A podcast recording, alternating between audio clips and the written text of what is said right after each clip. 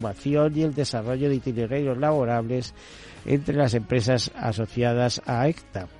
Según un estudio de UPV, el 57% de las personas con discapacidad enfrenta dificultades para acceder a Internet.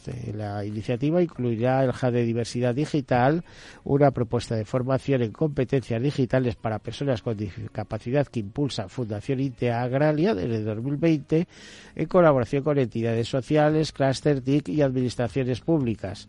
También diferentes estudios entre los 100.000 y 120.000 eh, también diferentes estudios, perdón, cifran entre 100.000 y 120.000 las posiciones tras, eh, por cubrir en el sector tecnologías de la información en España. Pues ya sabemos que hay una gran necesidad de profesionales de las TIC y que eh, hay demanda, pero demanda por parte de las empresas e instituciones y, pero no hay personal formado para ocupar esa demanda. Y bueno, hasta aquí las notas de actualidad y, en este momento pues eh, entramos en conversación con Miren Álvarez que eh, eh, Miren Álvarez Chillida que es miembro del Consejo Asesor eh, si no me equivoco, en Springdale. Y, y, no sé si lo estoy diciendo bien. Eh, Miriam, lo estoy, miren, eh, lo estoy diciendo bien. Sí, bueno, eh, yo eh, soy la secretaria del patronato de la Fundación Girls y miembro también del Consejo Asesor. Bueno, es que tal y como lo habían presentado, dicen miembro del Consejo Asesor, efectivamente. Sí, ¿eh? Pero lo más importante es que eres comisaria de una exposición que vais a llevar a cabo, pues ya con efecto inmediato, ¿no? Exactamente. Bueno, la exposición online ya está colgada en nuestra página web en www.inspiring-girls.es eh, y eh, Después, el día 22, en la Fundación Pons, en la calle Serrano, eh, eh, a las 7 de la tarde se hará una entrega de los, eh, las fotografías, de, vamos, de los cuadros de las fotografías que hayan comprado, que se hayan comprado y también se pueden comprar y ver la exposición ese día en la Fundación Pons. Miren, vamos a, retrotraernos. Dinos un poco, explícanos por favor qué es Spirit Girl. Bueno, la Fundación Inspiring Girls, que forma parte de la, de la organización Inspiring Girls Internacional, que estamos en 33 países, eh, es una eh, fundación que tiene como objetivos aumentar la autoestima de las niñas y sus aspiraciones profesionales, de manera que no haya ninguna niña que abandone sus eh, sueños profesionales. Y ello se hace fundamentalmente poniendo en contacto a las niñas eh, en, bueno, a niñas, también a niños, en las escuelas y, en actividades extraescolares, eh, con, poniéndonos en contacto con mujeres referentes de todos los sectores profesionales. A ver, si no me equivoco, creo que tuvimos a vuestra presidenta no hace mucho aquí y nos estuvo hablando del ejemplo de una mujer que era piloto de combate. Del, Eso es. ¿eh? Es verdad, ¿no? sí, sí, sí, es verdad. Hacemos un montón de actividades. Entre otras cosas, nuestra actividad estrella es la de que eh, tenemos una bolsa de, mujeres voluntarias de todos los sectores profesionales en todas las provincias de España y eh, van a los colegios. Los colegios pueden solicitar que vayan para dar una charla inspiradora de normalmente de una hora. Esa es nuestra actividad estrella. Luego hacemos otras actividades como el, club financiero, como un, como un programa de emprendimiento y liderazgo, pero fundamentalmente es la que la que te he dicho. Pues, eh, eh, a, ver, cuando lanzáis esta exposición, supongo que el fin es recaudar fondos, ¿no? Efectivamente. A ver, esta exposición son 38 fotografías del fotógrafo Miguel Martín. Él eh, lleva 15 años fotografiando realidades culturales eh, en, 30, en los viajes que ha, hecho mm, hasta ahora en 30 países de los cinco continentes del mundo y en esta ocasión son fotografías de niñas en la escuela en, eh, cuatro, en cuatro países, en Benín, en Mongolia, en Pakistán y en la India, en el norte de la India, en el Himalaya, en la zona de Ladakh. Eh, estas fotografías que tienen son de gran calidad estética eh, lo que pretenden es darnos a conocer una realidad que refleja cómo la escuela puede ser para, para estas niñas un oasis de esperanza, para un futuro inclusivo y solidario. Eh, por encima de diferencias étnicas, religiosas, raciales, de género, etcétera. Entonces, son fotografías, como te digo, de un gran valor estético que yo creo que que van a interesar mucho tanto a las personas que tengan ah, interés en estas realidades eh, culturales y sociales como eh, a las personas interesadas en la fotografía. Eh, la verdad es que son unas fotografías impactantes. Fotografías que vendéis, no vendéis enmarcadas, entiendo, ¿no? Vendéis la fotografía. Sí, las vendemos enmarcadas. Mm. Este, en nuestra página web ya se pueden comprar. En Miren, mira, tenemos que hacer una breve pausa. Perdona, tenemos que hacer una pausa. Eh, después de la pausa continúa, pues por favor, nos eh, mantente en contacto. ¿eh? De después, acuerdo. después continuamos. Pues hasta ahora.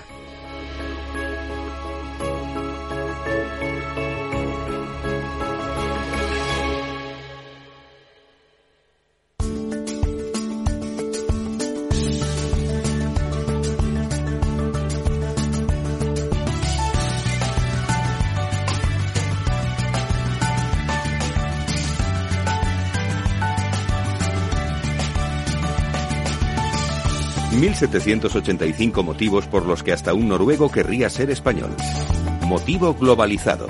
¿A que no sabes cuál fue la primera divisa internacional aceptada por todos los estados para el comercio mundial? Ni idea. ¿Monedas de oro? Pues fue de plata. El real de A8 español fue la primera divisa internacional aceptada por todos los estados para el comercio mundial. Una moneda, también llamada dólar español, que tenía un valor de 8 reales y que fue acuñada desde 1497. ¿El dólar español? ¿Y se utilizó mucho tiempo? Cerca de 400 años, hasta el siglo XIX, y se aceptaba en todo el mundo, desde Europa y América hasta en lugares tan lejanos como China o Australia. Entonces, ¿el dólar de Estados Unidos procede de una moneda española? Así es. El dólar español fue la primera moneda de curso legal en los Estados Unidos y la base para el actual dólar americano que aún mantiene el símbolo español de las columnas de Hércules. Ni me lo imaginaba. Pero el real de A8 español también fue antecesor del dólar canadiense, de numerosas monedas hispanoamericanas, de Filipinas y hasta del yuan chino del libro 1785 motivos por los que hasta un noruego querría ser español.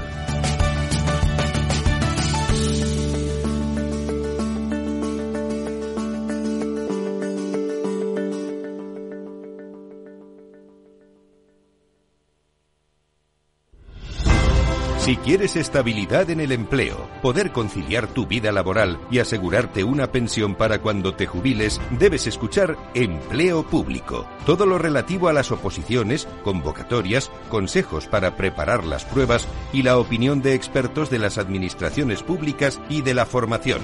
Los miércoles a la una y media de la tarde en Capital Radio tienes una cita con Empleo Público, con José Joaquín Flechoso.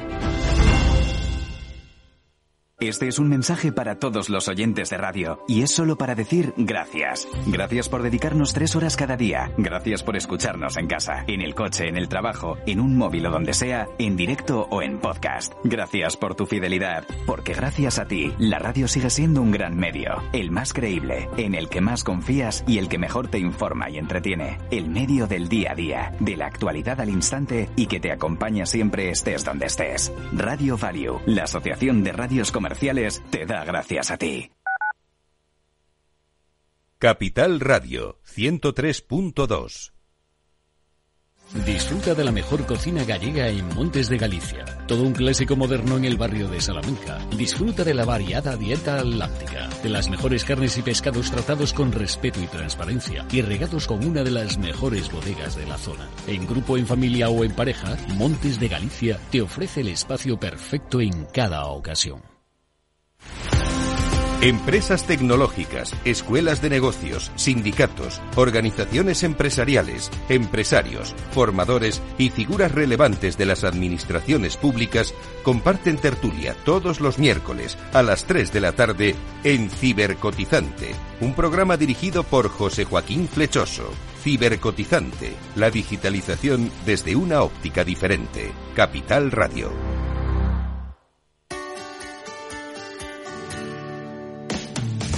¿Te imaginas un programa de radio donde el talento es protagonista? Lo tienes en Capital Radio. Humanos en la Oficina, el programa más humano y divertido creado por el galardonado speaker internacional Miguel Ángel Pérez Laguna, todos los viernes a la una de la tarde.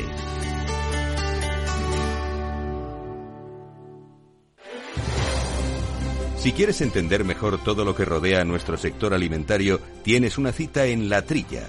Un gran equipo de especialistas te acercará a la actualidad económica y política desde el campo hasta la mesa. Conocerás sus principales innovaciones sin olvidar las producciones más tradicionales. Los sábados de 8 a 9 de la mañana con Juan Quintana, La Trilla de Capital Radio.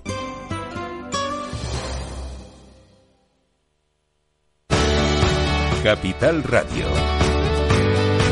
Siente los mercados.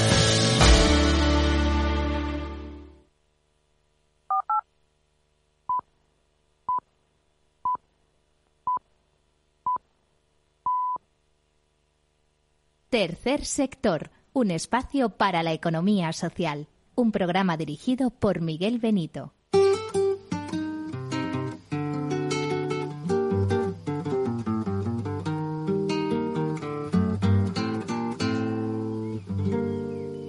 ¿Qué tal su café? ¿Cómo estuvo su agua y panela?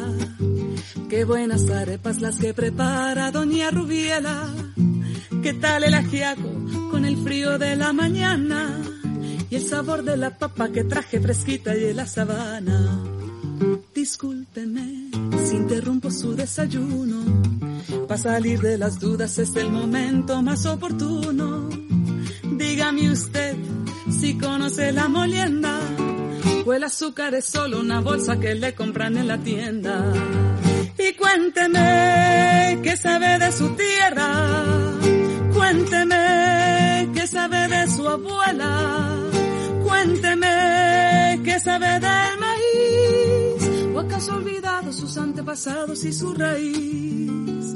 Dibújeme el árbol del cacao, mientras se toma ese chocolate con pan tostado Dígame su merced, ¿qué sabe del asadón? Ese es el que le trae a usted las sopitas al cucharón. Y cuénteme, ¿qué sabe de su tierra? Cuénteme, ¿qué sabe de su abuela? Cuénteme, ¿qué sabe del maíz? ¿O acaso olvidado sus antepasados y su raíz?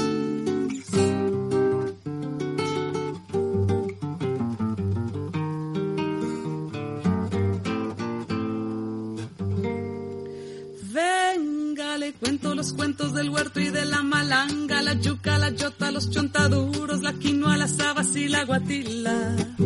Le tengo el guandú, las arracachas y la calabaza, le traigo guineos. Bueno, pues después de darnos una vueltecita por la tierra, en este caso por la tierra colombiana, con esta preciosa canción, eh, retomamos la conversación que teníamos con Miren Álvarez, que es eh, comisaria de la exposición que es Perenguero está organizando con motivo del Día Internacional de los Derechos de la Infancia, que es el próximo 20 de diciembre. Eh, Miren Álvarez decía comisaria de la exposición y miembro del Consejo Asesor de esta fundación.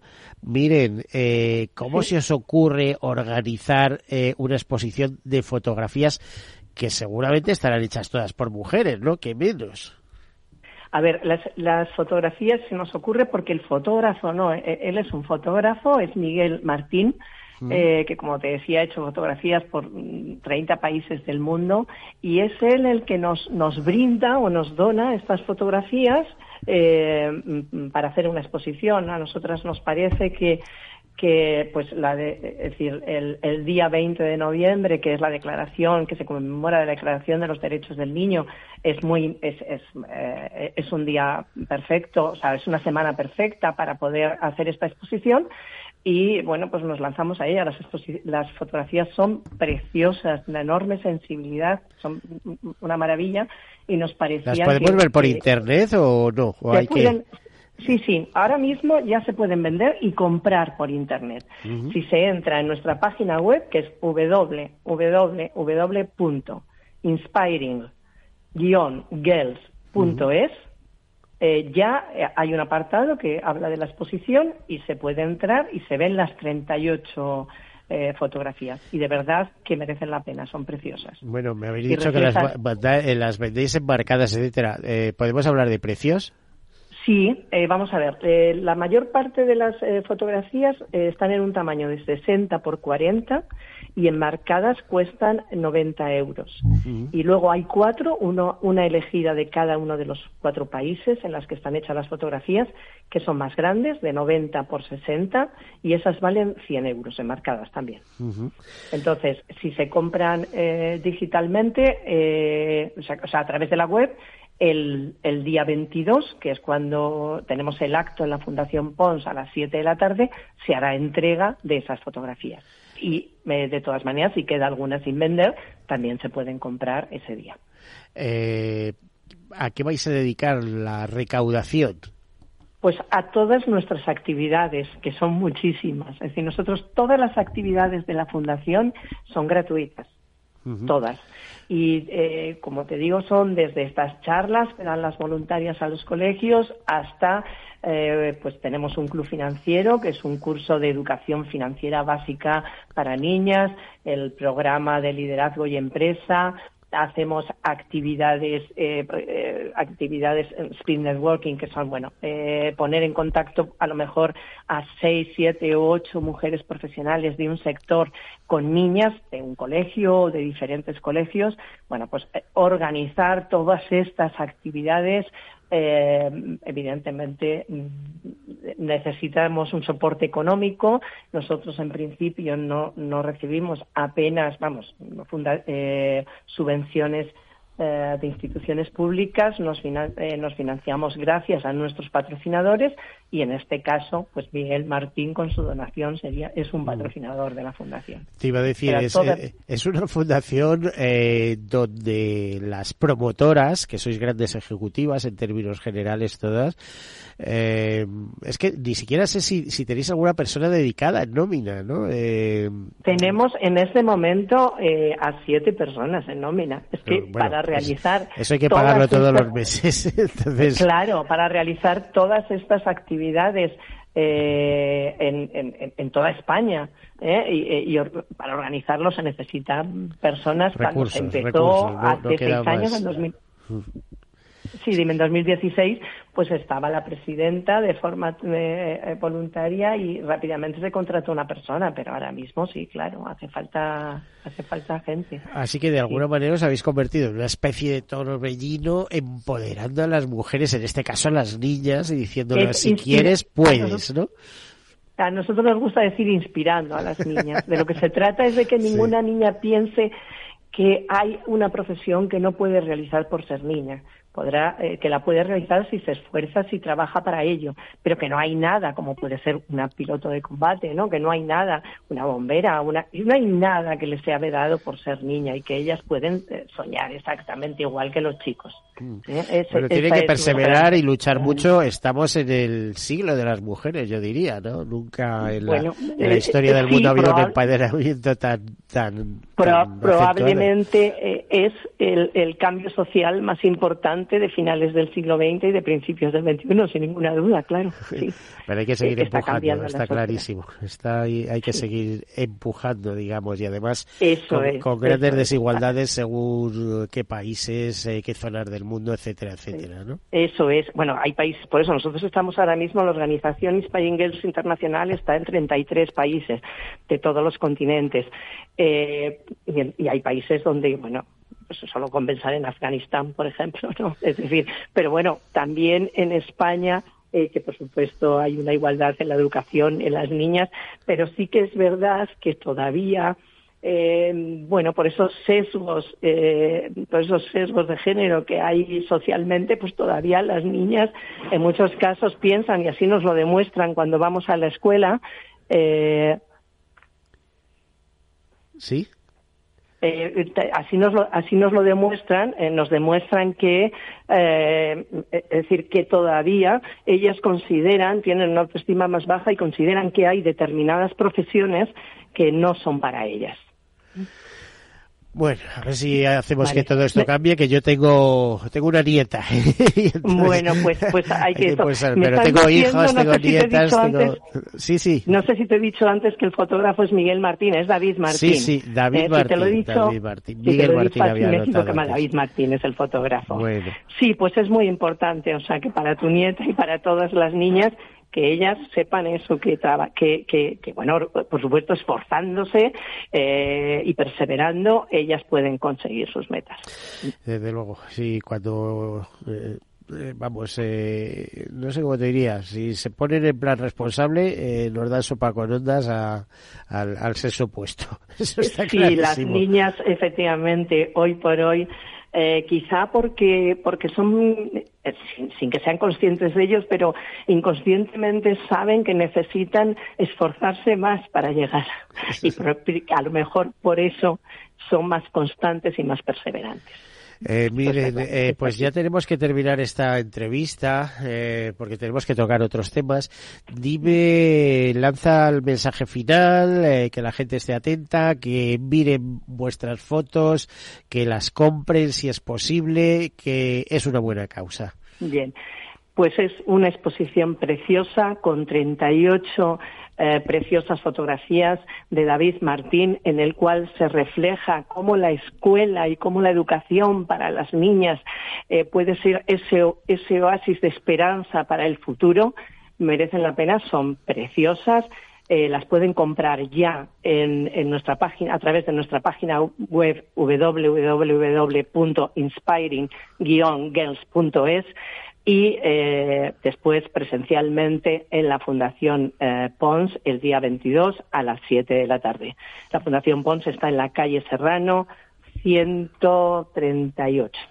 Bueno, pues ahí queda el mensaje por si alguien está interesado. Estas cosas siempre son muy interesantes y desde luego a las ONG no, no queda otra que intentar buscar fondos para poder realizar eh, sus fines. ¿eh? Así que hay que echar una mano en la medida que se pueda. Muchísimas gracias, Miren Álvarez. Muchísimas gracias a, vosotros por hablar de nuestra exposición. Muchas comisaria de la exposición y miembro del Consejo Asesor de Spring Girls, de este movimiento, de esta fundación eh, que intenta empoderar a las mujeres y ayuda a descubrir su su capacidad para realizar sus sueños, para convertirse en lo que ellas han soñado convertirse. Muchísimas gracias, Miren. Muchas gracias a vosotros. Gracias, Miguel. Bueno, y ahora tenemos con nosotros en el estudio a Miguel Comín, que es un, por una parte empresario, pero por otra parte una persona típica. Siempre nos ha acompañado por esta época, porque para nosotros tiene eh, a ver, algo muy especial. Es el hombre de los abetos, para entendernos, ¿no? De hecho, él tiene una marca registrada, eh, una iniciativa que es eh, eh, donde promociona la venta de abetos. Precisamente yo creo que este fin de semana, el domingo, veía una película dedicada a una familia que vendía abetos, etcétera, etcétera abetos de, detrás de los cuales también siempre hay eh, solidaridad. Miguel Comín, buenas tardes, bienvenido. Buenas tardes, Miguel, ¿qué tal? A ver, cuéntanos, ¿qué, solidaridad se deposita detrás de la venta de cada abeto? Bueno, eh, como, todo como todos los años, el proyecto que ya tiene casi 10 años y que funciona. Y que funciona, si no, no, no, estaríamos. Pues mi navidad.com no es simplemente una tienda online donde vendemos árboles de Navidad, que también, que, también lo hacemos, sino es un proyecto donde esos árboles de Navidad van a tener una segunda vida. Es decir, que vamos a conseguir que esos árboles que, que están en nuestras casas durante las Son árboles sostenibles, para entender. Efectivamente, porque el cultivo es sostenible, pero luego porque los árboles, muchos de los árboles que tenemos, que son eh, enraizados vuelven a ser replantados y se quedan ya ahí para siempre. Entonces, con ese sueño que muchas veces tenemos de, de cómo hago para, para, plantar un árbol, es muy sencillo. Es decir, ese árbol de Navidad que, que podemos tener en casa se va a volver a plantar. Por lo tanto, todos los años cientos y cientos de árboles que, que repartimos, ya no solo en Madrid, sino, sino a, nivel, a nivel nacional, los que tenemos en, en Madrid, Sí que se pueden replantar gracias al, al ayuntamiento. Lo que hacemos es llevar esos árboles, los que se pueden replantar se replantan y los otros, como por ejemplo los cortados, porque hay gente que, que, que, compra los cortados, se le da una segunda vida porque se reciclan, se compostan y sirven luego para pues para poner eh, compostaje en los, en los parques. A ver, te iba a decir, vosotros cubrís todo el ciclo de vida eh, de esos árboles de Navidad. Es decir, se compran, los entregáis, los recogéis eh, y hacéis lo que correcto que se tenga que hacer. O bien el compostaje, o bien se replantan, etcétera, etcétera. Mm. Y además, un porcentaje de ellos se destina a fines sociales. También muchas veces al final, al final del año lo que tenemos es, eh, pues, o bien donamos a mercadillos solidarios o eh, esos sitios que no pueden, por una razón económica, tener el árbol, pues siempre llevamos el, el árbol para, para alegrar la, la Navidad. Es decir, que al final compramos un árbol que simplemente algo que piensas, bueno, pues tengo un árbol, pero tiene, mucho más significado. Sí, es que detrás de los árboles hay mucha vida, como tú sabes. ¿eh? Mira que se están poniendo muy de moda un término japonés que viene a decir el, a ver, el iba a decir la, ducha no, baños. El, baño de bosque de que intento practicarlo por cierto hablando de baño de bosque yo este fin de semana este eh, puente pasado estuve en Monfragüe, soy ornitólogo, lo confieso y tal. Anoche mismo firmaba una petición junto a otras miles que suman, y además yo sumo eh, esto que cuento por los micrófonos, eh, dirigida a la Junta de Extremadura, porque la Junta de Extremadura está viendo la posibilidad de autorizar cacerías en un parque nacional como es el de Monfragüe, eh, con perros, etcétera, etcétera y tal, bueno, de alguna manera para justificar los descastes allí. Esto lo dice la Sociedad Española de Ornitología y no solo, más organizaciones ecologistas esto es una locura. Esto no se puede hacer. Un parque nacional no se hace un parque nacional para organizar cacerías.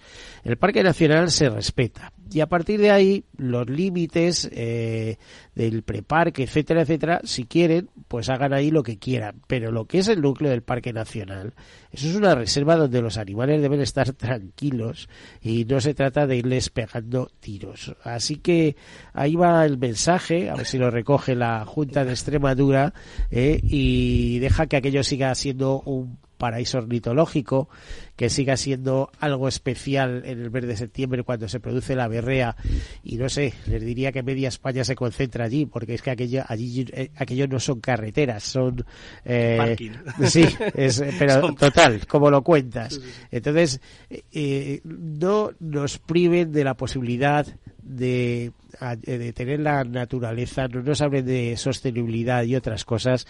Hay otros métodos, por ejemplo, se hace en el Parque Nacional de la Sierra de Guadarrama, que en vez de matarlos, pues simplemente eh, esos venados de más o, esos buflones, etcétera, eh, o cabras hispánicas que se introdujeron procedente de Gredos, como todos sabemos, pues se cazan y se llevan a otras ubicaciones donde son bien recibidas. España es un país muy grande y diverso y hay zonas eh, donde, bueno, puede estar bien la caza, etcétera, etcétera, pero no dentro de un parque nacional. Eso, pues, no sé cómo les diría. ¿eh? Es, es que eh, suena fatal. ¿eh? Tenemos un parque nacional para autorizar eh, cacerías con perros y con no sé qué. Bueno, es que de verdad que, que, cruje por todos lados, se lo planteé por donde se plantee.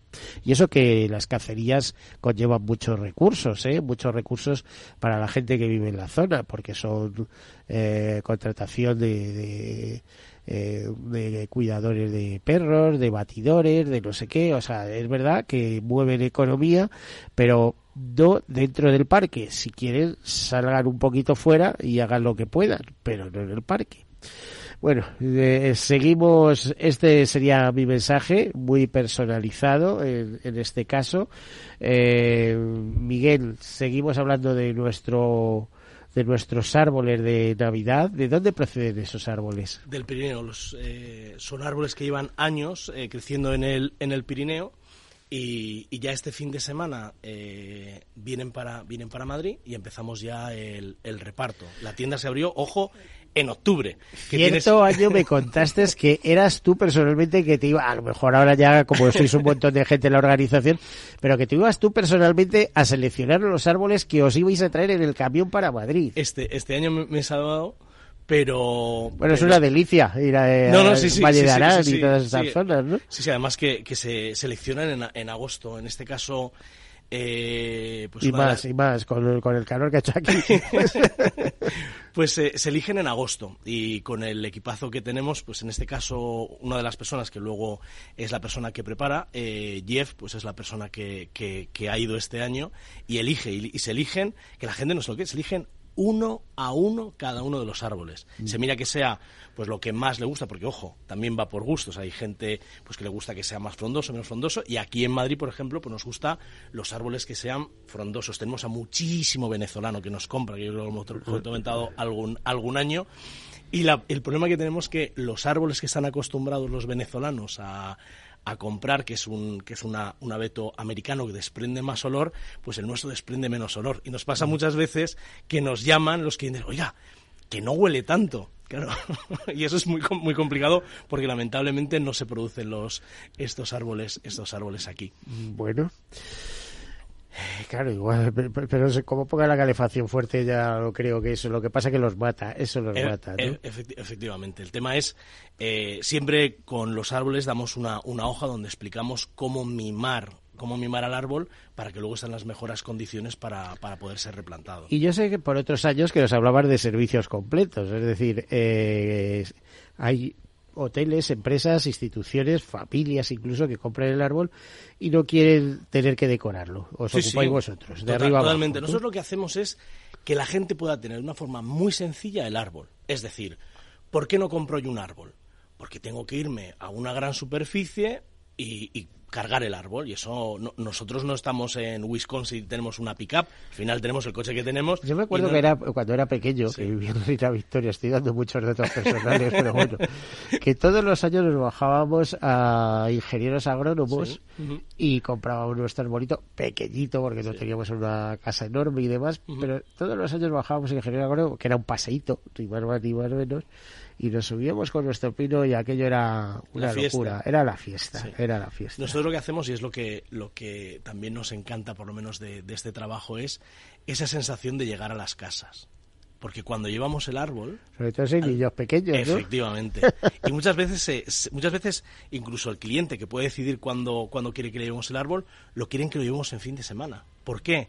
porque es el gran momento donde los niños reciben el árbol y toda la familia alrededor del árbol se pone a decorar el árbol eh, no sé si es que no hemos perdido nuestros orígenes celtas, ¿eh? Con el tema de esto de los druidas y esto de, amor a los árboles, pero etcétera. Pero es, pero es así, y la gente y la gente le encanta y ves a los niños que abren y te diría y menos mal que son pinos y no son robles porque si no, no sería problemático.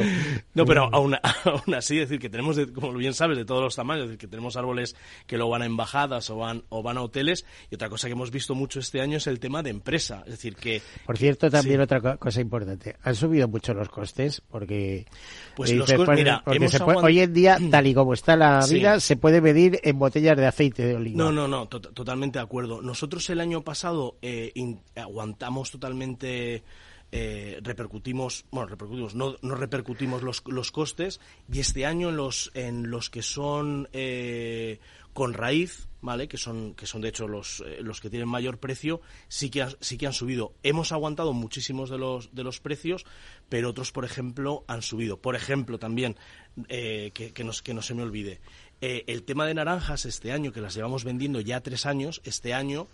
Eh, bueno, eso es un complemento a los árboles. Efectivamente, efectivamente. Comercialización de naranjas y creo que también de vinos ecológicos. efectivamente, es que tenemos naranjas ecológicas, porque han conseguido el sello este año, que yo no lo sabía, yo pensaba que te ponías y ya está. No, no esperar tres años. Por muy bien que lo hagas, para que te certifique son, bueno, o sea, de entrada ya te certifican que son naranjas españolas de la probablemente de la región mediterránea, aunque hay más naranjos ya plantados en Andalucía que yo sepa, y que no son, eh, a ver, egipcias, como tenemos el mercado, inundado de naranjas egipcias, o más, o por lo menos en la Unión Europea, que, cada vez más. Correcto. Eh, que son, ¿qué tal os va esa venta de naranjas? Pues muy bien porque yo creo que el público que tenemos es una persona con una gran concienciación, ¿vale? Y entonces el momento que das un producto como pueda ser el vino o como puedan ser las naranjas, pues la gente, la gente se anima. Y luego que salen, también, aparte que salen buenas, que están muy bien, muy bien de precio, el, es que te las llevamos a casa. A ver, entonces, en un solo pedido me puedes llevar el árbol, una caja de naranjas, vino y una y una caja de botella de vino ecológico, ecológico. que de eso puedo dar fe yo porque lo he llegado a probar eh, que está buenísimo Buenísimo. Sí, sí. buenísimo eh, intentamos y, todo en eso, el que sea, precio. efectivamente, lo que intentamos es que sean cosas ecológicas de muy alta calidad y que, y que, y que, y que, el, y que el cliente repita. Y muchas veces lo que nos pasa es que llevamos el árbol y luego cada 10 días seguimos llevando naranjas hasta, hasta enero o febrero. Y- Eh. Y, una cosa que te quería comentar, Miguel, que una cosa que nos llama mucho la atención, cada vez las compañías tienen ese sentimiento real de crear un impacto medioambiental y nos ven a nosotros como opción para dar regalo dentro de la empresa. Es decir, tanto a clientes como a trabajadores de la empresa que dices, voy a darle un regalo que va a estar en la casa del cliente o de mi proveedor durante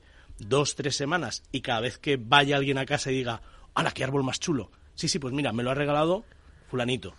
Y además tiene una historia detrás, pero es que este árbol, pero es natural y pero como te- no, no, te lo han traído, pero es que luego vienen, lo recogen y lo van a replantar.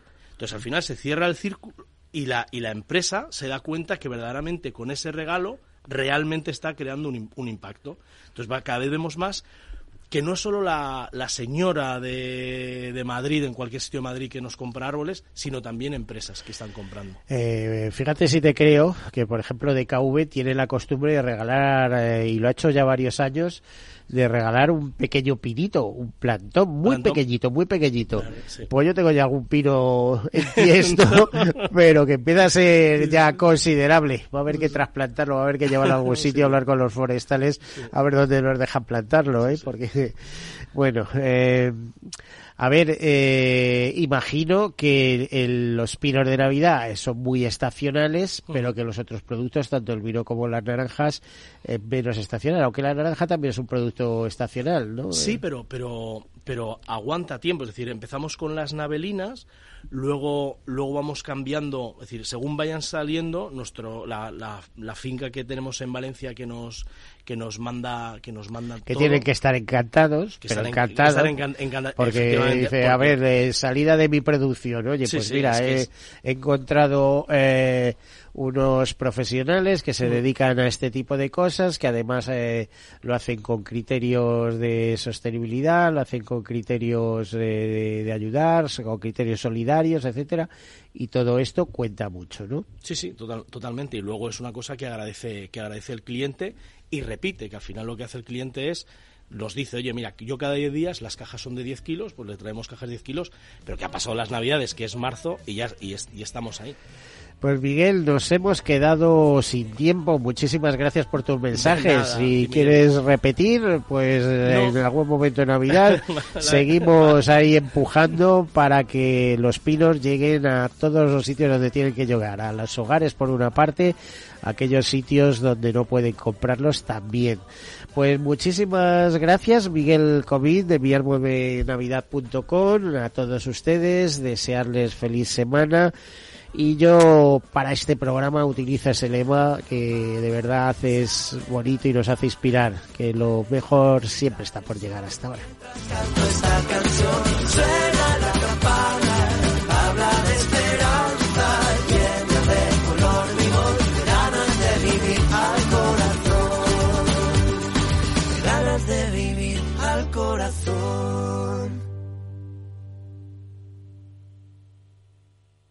Caser Grupo Helvetia ha patrocinado el programa Tercer Sector.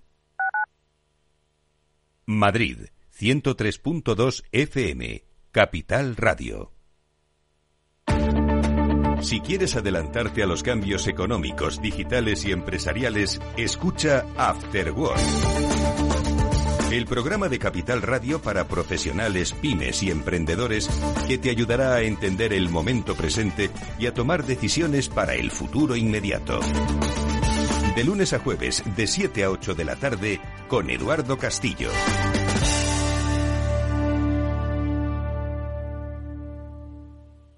¿Sabes cuál es el mejor dial para escuchar Capital Radio? Tu móvil. Ya tienes disponibles las versiones de iOS y Android de Capital Radio. Y si quieres escucharlas en tu coche, lo tienes muy fácil. Empareja el Bluetooth de tu coche con tu móvil o tableta, entra en la app de Capital Radio y ya lo tienes. Escucha Capital Radio en digital. Y si te preguntan qué escuchas, no lo dudes. Capital Radio.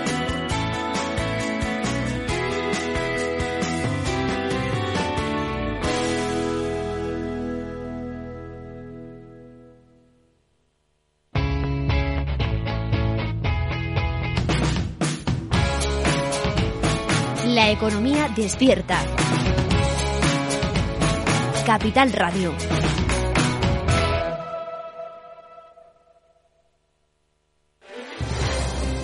Si quieres entender mejor todo lo que rodea a nuestro sector alimentario, tienes una cita en La Trilla. Un gran equipo de especialistas te acercará a la actualidad económica y política desde el campo hasta la mesa. Conocerás sus principales innovaciones sin olvidar las producciones más tradicionales. Los sábados de 8 a 9 de la mañana con Juan Quintana, La Trilla de Capital Radio.